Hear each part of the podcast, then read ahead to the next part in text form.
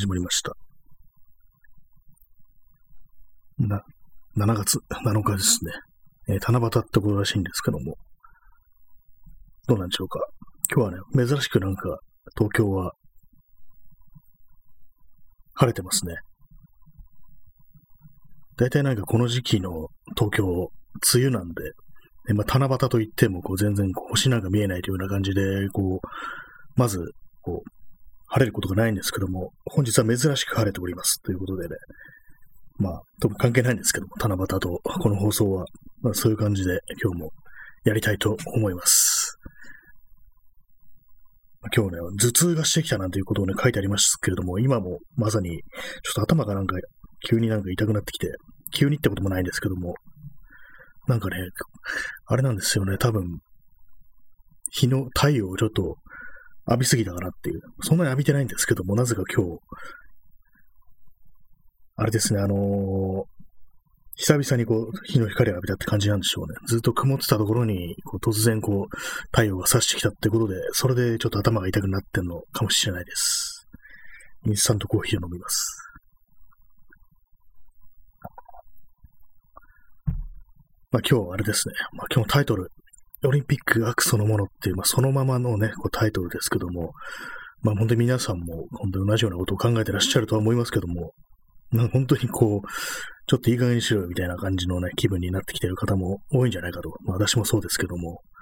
本当にこう、一体何をどうすれば、このね、あれを、このイライライラをね、どこにぶつければいいのかみたいな、そんなことをね、思ってしまいますけども、あの、写真展をですね、あの、見たんですよ。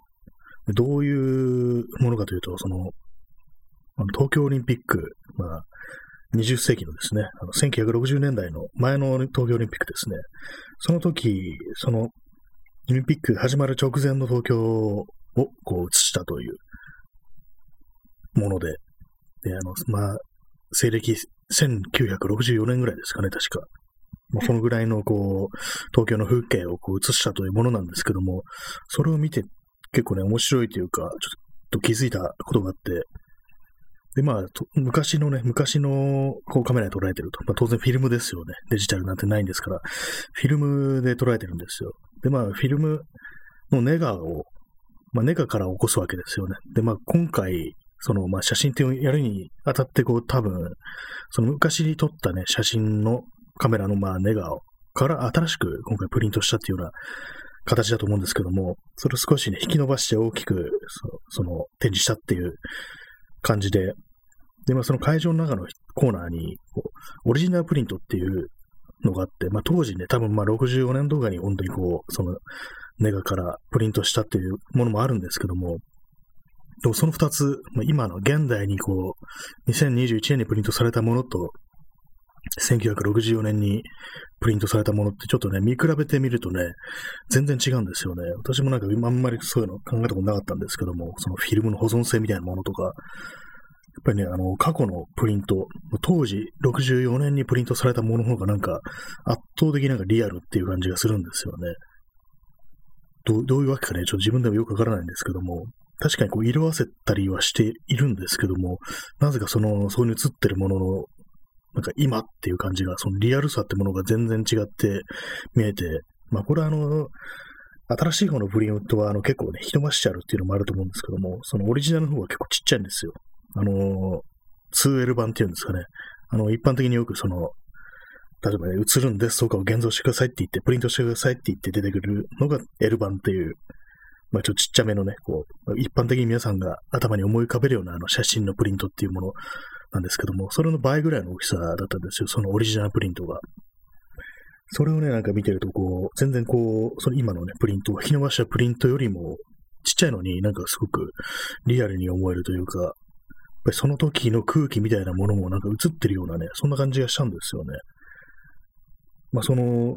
画質的にはね、画質というか、まあ、映り的には、そんな変わってないはずなんですけども、なんかどうにもこう、その過去のオリジナルプリントの方が圧倒的になんかその時代の空気というものを封じ込めてるような感じがして、まあ、その64年にプリントされて、このまあ2021年まで保存され続けてきたっていう、まあそういうなんか時間の流れをね、こう、通り過ぎてきたっていう積み重ねみたいなものですよね。時間の。それがなんかこう、そのプリントの上に堆積してるような、そんな感じがして、こうも違うものかななんていうふうに思ったりしましたね。まあ、ただ、そのまあ、さっき言いましたけどもね、その、引き伸ばしたっていうことで少しぼやけてしまっているように見えるっていう、そういう、まあ、ことはあるかもしれないですね。そのまあ、普通にこう、そういう与える印象が全然違うっていう、引き伸ばすのと、オリジナルっていうか、あの、ちっちゃくプリントしてあるのだと、こう、そうなるっていう、そう感じられるっていうことなのかもしれないですけども、なんか面白かったですね、それは、本当に。二つね、そのオリジナルとその今のプリントっていうのが両方展示されてなかったら多分気づかなかったことだと思うんですよね。そう、やっぱりなんかその時代の空気ってものがひょっとしたら、その、ものとして、その、そのプリントの上に残るのかなっていう、物体としてのなんか説得力っていうか、そういうものがね、なんか全然違うっていうようなことを感じましたね。そんな感じなんで、その、ずっとね、オリジナルプリントと、その、今のプリントの間をね、こう行ったり来たりするなんて、ちょっと変なね、動きをしたりしてました。まあでもデジタルだとそういうのもね、関係ないですからね、どうなるんですかね。デジタルでこうなんかインクジェットとかでプリントしたものも、なんか経年によって何らかの説得力を持つのかななんていうようなことを少し思ったんですけども、でもそのインクジェットのね、プリント、プリントっていうのってなんかあんまりも持たないってイメージがあるんですけども、実際ね、私、あんまり詳しくないんでプリントするということについては、どの程度の保存性があるものかっていうのは、あんまりわかんないですけども、もしかしたら、そのインクジェットというものも、何かこう、経年によってこう、ね、味が出てくるなんていう、ひょっとしたらそういうこともあるのかもしれないですね。まあ、ちょっとオリンピックに関連づけて、こう、話しましたけども、さっきあれですね、あの、バファリンを飲んだんですよ。頭痛いもんですから。なんかあんま効かないですね。大体まあいつも頭痛くなってきたら、まあだい、よっぽどじゃないとまあ飲まないんですけども、今日はその、このライブ放送があるので、ちょっと飲んでやってみるかみたいな感じで、飲んでね、こうやってるんですけども、ね、飲んどる場合かって感じですけどもね、薬を飲んでやってるというね、やってるんですけども、なんかこう、あんまりこう、効かないというか、そんな感じですね。まあ以上です。まあオリンピックの話でした。オリンピックというか写真の話でしたね。でも今のこの東京の風景というもの、なんかちょっとね、もう少しちゃんと撮っておいた方がいいのかなっていうふうに思うんですけども、でもなんか基本的になんかその映る風景というのはまあイービルなものっていうかね、なんか結構胸くさ悪いっていう感じしますよね。結構、そのね、国立競技場だとかあんなもん建ててみたいな感じで、全然こう、そういうのを写真とか撮ったり見たりしてて、気分が良くなるものではないんで、それなん、そういう感じなんでね、なんかこう、楽しくはないと。でもなんかこう、記録はしておかなきゃいけないのかな、みたいなことを考えるんですけども、やっぱりなんかこう、全然撮ってないですね。できてないですね。本当にあんまり見たくないようなね、風景っていうような、そんな感じになってきてしまってるっていうのがあるんですけどもね。インスタントコーヒー飲みます。結構あの、場所によっては、こう、車線のね、一番左側とか封鎖してるとか、となんか、あの、国立競技場の近くでは、なんか道路封鎖してるみたいな、もう早くも、そんなところがね、あるなんていうね、聞いたんで、なんかちょっと今度行ってみようかななんていうふうに思うんですけども、道ね、塞ぐってね、なんかすごいですよね。なんかガード下みたいになってるところがあるんですけども、ちょっと私もなんか詳しいね、地名だとか通りの名前とかよく覚えてないんであれなんですけども、まあ、その、国立競技場の近くに今、ガードまあ、高架下みたいなとこあるんですけども、でもそこがなんかこう封鎖されてるというような、そんな形らしらしく、ちょっとまあ見見てみようかなっていうね。で、まあ写真にも撮ってやるみたいな感じなんですけども、まあ気持ちのいい風景じゃないんですよね。まあそれが、おそらくは。そういうことを思いながらなんかこう写真撮ってるっていうものが、あんまり面白くないんですけども、まあ、記録ということを考えると、まあ、撮っといておいた方がいいのかななんていうふうに思ったりはします。なかなか難しいですね。この記録というものからこう写真というのを考えると、私もこの写真撮り始めて、まあ10年ちょっとって感じですかね。まあ、意識的になんかこう写真というものを撮り始めたのはまあそのくらいなんですけども、やっぱりあの記録ということはまあ最初から結構考えたというか、まあ、このもしかしたら打ちられるかもしれない風景をこうね、こう今のうちに撮って残しておくかみたいな感じのことは一応考えたりして撮ることはあったんですけれども、どうもこう、まだね、10年ちょいだと、そんなにこう歴史というものを感じないというか、あんまりか、まあ、変わってないんですよね、風景とか、そこまでは。まあ、開発されたとか、とかね、なくなった風景とかも結構あるんですけど、まだそこまでではないと。単に風景が変わったっていうだけであって、何か決定的なものが変わってるという感じじゃないんですよね。だからまあ、これからなんかこう、今まで撮ってきた写真というものがまだ意味意味を持つのはまだ先のことなのかななんていうふうに思ったりするんですけども、なんかこう、気の長い趣味だななんていうふうに思いますね。写真を撮るというのは。もう少し未来に置いて、こうなんか、あの時こんなだったんだみたいな、あの時のこういう空気が映ってるなみたいな、そんなことをね、思うのかななんていうふうに思うんですけども、思うのかななんていうふうに思うんですけど、っていうね、思うを2回使うんじゃないって感じですけども、まあね、そんな感じなんですよね。まだだから、時間が経たないとわからないこともあると。そういうようなね、ことを考えております。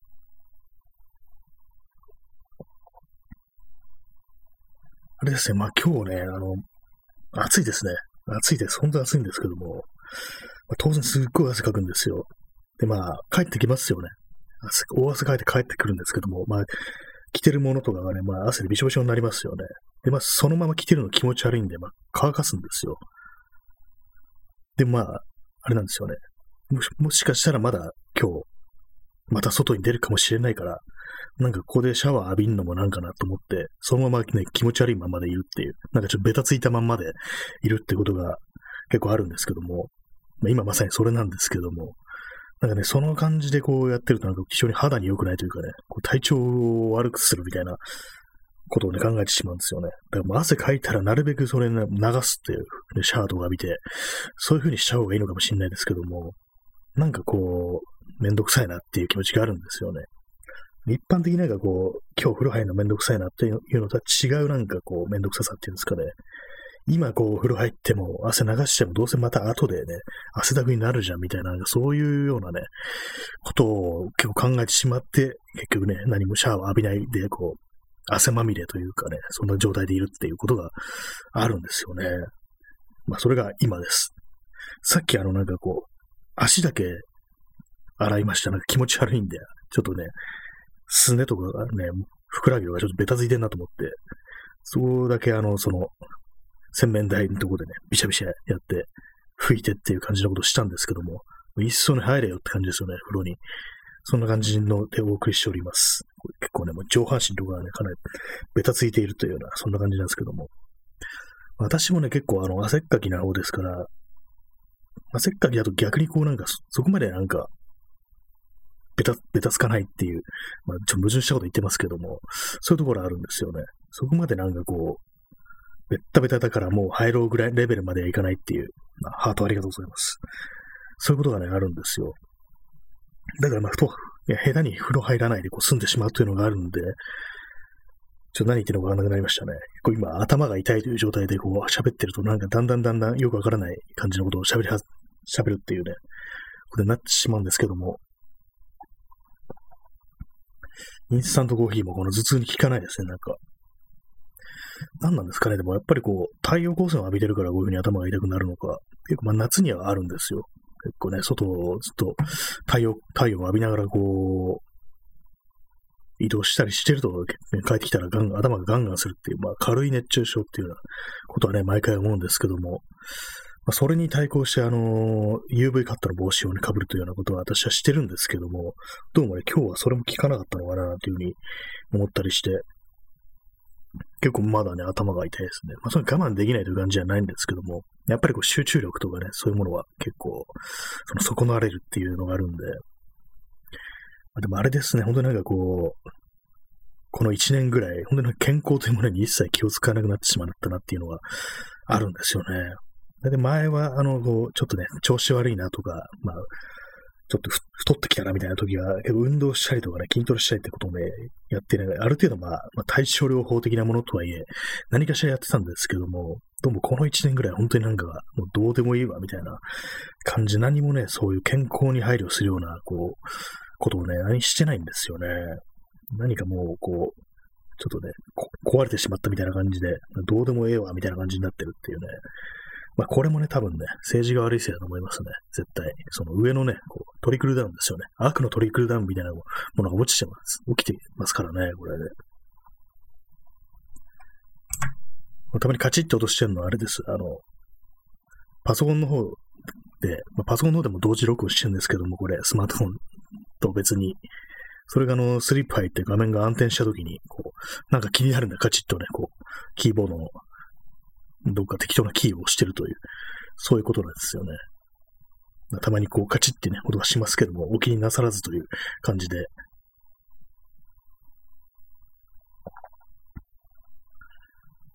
えー、何も話すことがないですね。なんかもはや。結構今日のね、気づきとしてはですね、そのさっき話したあの、そのフィルムの話ですよね。フィルムというか、まあ、プリントで、こう、当時、まあ、そのね、瞬間、まさにその瞬間、その時代に現像したもの、プリントしたものっていうものが、非常にこう、重いものになるというようなね、感じがしたんですよね。結構、あの、写真っていうものは、特にフィルムなんていうのは、あの、ネガさえあれば、ね、まあ、いつでもこう、プリントしてできるというかね、そういうことを言われてると思うんですけども、言われてるというか私が勝手に思ってるだけかもしれないですけども、どうもその、当時プリントしておくっていうのも結構大事なのかなというようなことをね、ちょ考えましたね。まあ、そのプリントのやり方によるのかもしれないですけども、あんまりこの辺のことは、詳しいことわかんないですけどもね。私全然まあデジタルでこう写真撮ってて、プリントするということ全然してないんですよね。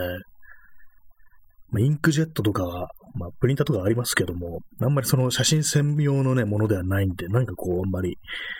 あれだなと思って、あとはまあ、プリントするというのはちょっと、変に気合が入ってしまうというかね、わざわざプリントするぐらいのものなんだから、本当にもうちゃんとね、一番ね、よくできたものを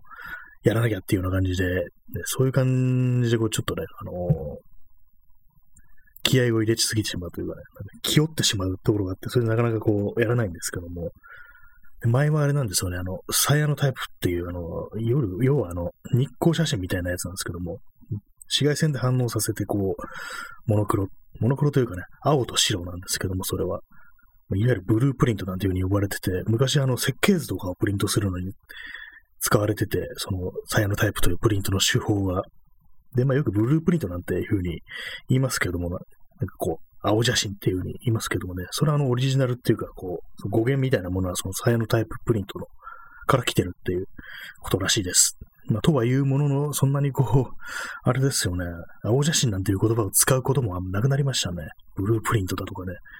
そんなね、夢をね、描くようなことはしてないですよね。まあ、青写真って別に有名なことじゃないですけども。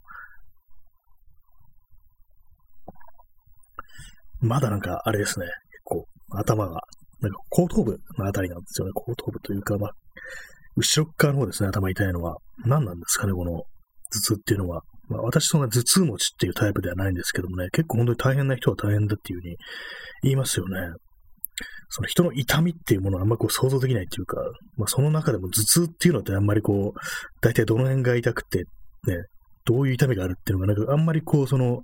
実感としてこう他人からするとわからないっていうのあると思うんですけども、結構自分にしか上がらないっていうのありますからね。結構、私も今ね、どの辺がどういう風に痛いかとか言われて、もうよくわからないっていうね、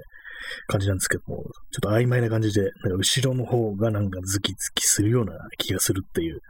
そのぐらいのね、ことなんで、なかなか説明するのは難しいんですけども、結構ね、この理解されないものなのかもしれないですね。こう、偏頭痛持ちの人からしたら、こう、理解されなくて辛いみたいなことを、ひょっとしたら思うのかもしれないなっていうふうに思ったりしますね。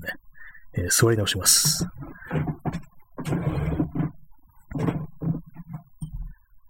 椅子がギーギーうるさいですね。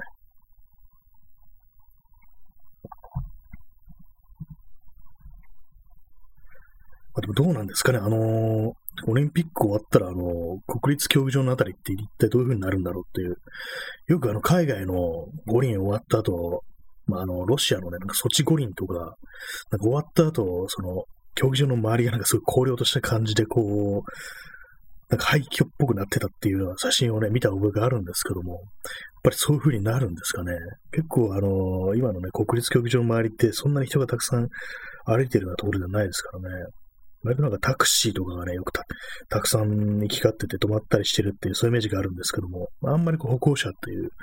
歩行者はね、いないっていうイメージがあるんで、なんかこう、すごい異様な空気になるんじゃないかななんていうことは少し思ってしまいます。結構他にも多分ね、あの、お台場の方とかでもなんかいろいろやってますよね。火災かな。結構あの、湾岸の方とかでは、その、トライアスロンだとかその手のやつなんかいろいろいじってたような気がするんですけども、どうなんですかねあれ、実際なんかこう結構変わったりしてるのかなっていうふうに思うんですけども、あんまりこう、具体的にそのオリンピックの会場、使う予定の会場でどういうふうにこう、開発してますっていうのを、そこまで把握してないんですよね。一体まあ、どんな風になるのかなってことは思うんですけども。まあでもなんか本当に冗談みたいな、ギャグみたいなことばっかり起きてて、もうここまで来るとさすがになんかこう黙ってた人も、もうええ加減にせやみたいな風になるのかななんていうふうに思うんですけども、どうなんですかね。私、でもなんか結構、まあ、今そんな風に言いましたけども、結構ね、リアルのね、周りの人のね、様子を見てみると別にそんなにオリンピックどうのこうのっていうふうには言ってないですね。まあ、当然あるものみたいな感じで、まあ自然現象みたいな感じのでこう捉えてるっていう、そういう感じですね。まあ話に一切出ないっていう、そもそも。まあコロナの発症がね、まあまあ出るんですけれども、オリンピックの話って全然しないですね。まあ、裏返して言えば、まあ楽しみにしてる人がなんか全然いないっていう、そういうことなのかもしれないですけどもね。普通にも競技としてね、オリンピック楽しみだなっていうね、なんかそういうようなね、こう言ってる人はね、まあまあいないですね、全然こう。まあそれぐらいのなんか違いしかないのかなと思うんですけども、こう怒りをね、表明してるっていう人は、これまあ、私のね、周りでは見ないですね。そうです。オリンピック、オリンピックそのものがね、マークですからね、本当にこう、大体そもそもあれですよね。オリンピックって昔古代ギリシャであの全裸でやってたんですよね。よくあのギリシャの彫刻ってなんでこう全裸でね、なんかこう、円盤みたいなの投げてんだっていうね、あのオリンピック選手みたいなのが、こいつなんで服着てねえんだみたいなことを昔思ってたんですけども、ある時にあの学校の授業で、昔はそのオリンピックっていうのは全裸でやってるだから、だからこの彫刻は服着てないんだよっていうふうなことをね、多分ね、あの、社会科の先生からね、なんか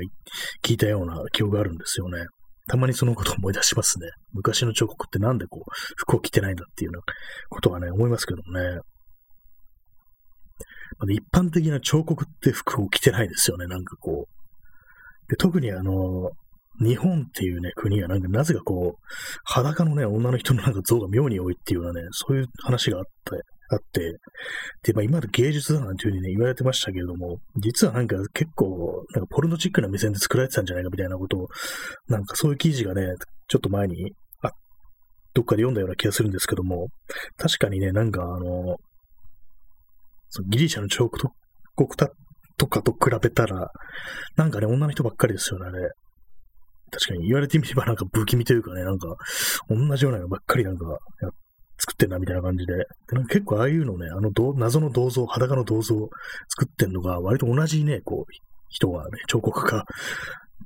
であるっていうようなことをね、なんかどっかでね、こう読んだんですよ。ネットだと思うんですけども、同じ作者がね、たくさん作って、こう、そんな裸のね、人間を配置していくっていうね、一体どういうこと考えてね、その作ってたかわかんないですけども、まあまあ、服を着てる着てないは置いといて、まあ、とはいえ、あの、彫刻ってものは結構あの、たまになんか定期的に見たくなるっていうの、私はあるんですよ。別にまあ内容うんぬんじゃなくて、結構あの、彫刻ってでかいですからね、迫力があるというよりも、非常に単純なこう、ね、理由でもって、こう、見てみたくなる時あるんですけども、定期的に。で、まあ美術館とかね、行ったりするんですけども、なかなかこう、やっぱりね、こう、新しい彫刻っていうんですかね、こう歴史をね、すごく重ねてる方が、やっぱりもう自分には割とこう、興味が出てくるっていうか、それこそね、ほんと、古代ギリシャみたいな、そのぐらいまで古いものっていうのはね、やっぱそれなりになんか結構、発するなんか空気みたいなのがあるな、なんていうふうに思うんですよね。まあ、ただ、重ねた時間というものが、それだけでもね、結構、オーラとしてね、漂ってくるのかもしれないですけども、割にこう、その、19世紀、20世紀とかのね、新しめの彫刻というものは、まだね、そんな感じの、あれを発してないと、結構その、あれなんですよね、作者の顔が浮かんでくるというか、これを作った人は何を考えてどういうふうにこう、この像を作りましたみたいな、結構その頭で考えるところがあるんですけども、もう古代のものとなると結構ね、誰が作ったかわかんないし、ただただね、その物体というか、その表されたものとしての迫力っていうものが、そこにこう、出てくるわけで、その空気として。やっぱね、違いますね、その辺は。この話、あの、さっき話したそのオリジナルのプリントとかね、その辺のものと結構関連してくるのかもしれないですけども、こう時間の体積みたいなものっていうのは結構その作品の放つ空気として重いのかななんていうふうに思ったりしますね。前に、あの、ブリヂストン美術館というのがあの東京駅の近くにあって、で、まあ、今名前を変えて、確かのアーティゾン美術館とかなんかそんな、アーティゾンミュージアムかな。そんな感じの名前になってるんですけども、結構ね、前のブリヂストン美術館時代に行ったことあるんですけども、割とね、あそこも古い彫刻とかあったりして、結構まあ絵もね、いろんなこう、興味深いものがあるあるんですけども、結構ね、彫刻が割と多い美術館だったんですよね。それで結構良かったんですけども、その結構長いことね、あの、改装してて、では、確かに去年だったこと年とかに、もう何年かもうかけて改装して、まあ、新しくアーティゾンミュージアムとしてね、こう、始まったというわけなんですけども、新しくなってから行ってないですね。前に見たあの彫刻たちはまだ展示されてるんだろうかっていうふうに思うんですけども、どうなんですかね。行けよって話ですけどね、そんな話してんなら。今まで一回も行ってないんですよね。インスタントコーヒーを飲みます。なかなかこう古い彫刻、でかい彫刻見れるところってあんまりないですからね。まあ、古代のものとなればね、そんなそれなりにこうって大切なものというか、こうね、その辺にポンと、置いてあるようなもんではないんでね、なかなか難しいかもしれないですけども、やっぱ古いものを見るとなると、やっぱりこう、博物館なのかななんていうふうに思ったりしますね。ああいうところはまあ化石とかそういうものがありますし、あの、上野の国立科学博物館だったかな。そこもね、なんか、私はたまになんかこう行ったりするんですけども、やっぱりあれ、あそこはですね、あの、すごい多いんですよ。あの、展示してあるものが。結局ね、なんかこう、見てる途中で疲れちゃうっていうのがやっぱりありますね、あそこ行くと。まあ、そこはね、お客さんも結構行ってくところでね、あの子供がね、お子さんたちがね、キッズが多いっていうのがあるんですけども、まあ、私もね、多分ね、その子供ぐらいの時に、ね、結構、親に連れられて行ってると思うんですけども、なんかどうもね、大人一人でああいうところに行ってると、多分子供たちの邪魔になるかなみたいなことをね、まあ、考えたりはしてしまうんですよね。まあ、この話前もしましたけども、2回目ですね。これは、山城真治ってやつですね。もう山城真の話、この放送何回してんだろうって感じですけどもね。まあ、そんな感じで、博物館ってものもまあまあ面白いというふうには思うんですけども、なかなかこう、その行く機会がないというか、結構ね、大体まあ、あの、ああいところって展示、まあ、企画ですよね。企画、こういうまあ、テーマを持ってこういうのをやってますっていうのが定期的にやってますけども、なんかどうもね、それ全部を見なきゃいけないとなると、この常設展と、その特別じゃないや、ななんですかね、あの。特設展みたいなね、ああいうやつ。なかなか結構気合がいるんですよね、ああいうの。私は結構そういう、ああいうとこ行くと、2、3回はね、こう、回るんですよね。ああいう、まあ、写真展とかもそうなんですけども、2、3回は回ってないけど、じっくり見たいっていう、見たいというから見なきゃいけないみたいな、見ないと失礼みたいな、なんかそういうちょっとね、あの、思い込みみたいなところがあるんで、必ずね、こ